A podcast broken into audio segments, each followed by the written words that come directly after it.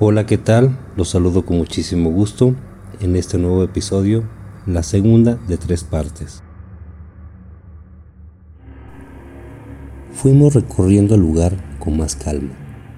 Caminábamos de manera pausada en forma de zigzag, para así poder grabar con mayor claridad todos los rincones del cementerio. Los sonidos del entorno cada vez eran más serenos. La actividad del camino que se encontraba a un costado de la carretera disminuía minuto a minuto. Todo se tornaba más inactivo. El viento causaba en algunos puntos ciertos sonidos tenebrosos, debido a que se han alojado a través del tiempo bolsas de plástico en algunas de las tumbas. En todo momento sentimos una calma absoluta, una gran paz en ese lugar. Y fue esto lo que me indicó que era hora de empezar a realizar algunas preguntas.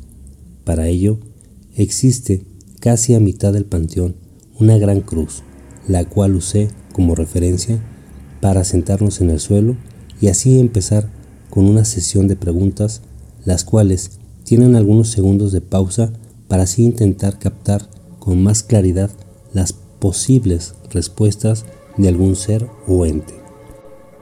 Pasaron los minutos y esa serenidad se acentuaba cada vez más. En ningún momento nos sentimos incómodos debido al profundo respeto por nuestra parte.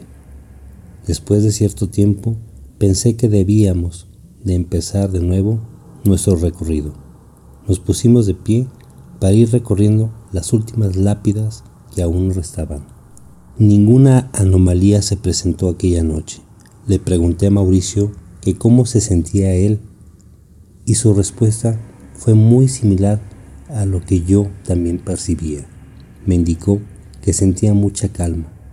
De la misma manera, aquellas voces que percibimos al principio de la investigación, de lo que nosotros pensábamos que eran vigilantes, en ese lugar jamás se volvieron a presentar.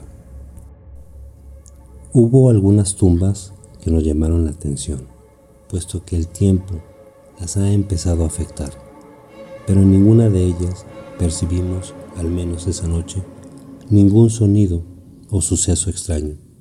Casi a punto de apagar la cámara, mientras hacía la toma que nos conduciría por la salida principal, que aún estaba abierta, no pude visualizar alguna persona que estuviera cerca de nosotros, para así descartarla cuando tuviera que revisar el material. En la tercera y última parte les comentaré por qué después de poco más de cinco años regresé a ese lugar, el cual ya había visitado con otro grupo de amigos, y los sucesos que esa noche nos ocurrieron, además de comentarles los resultados del material de esta investigación.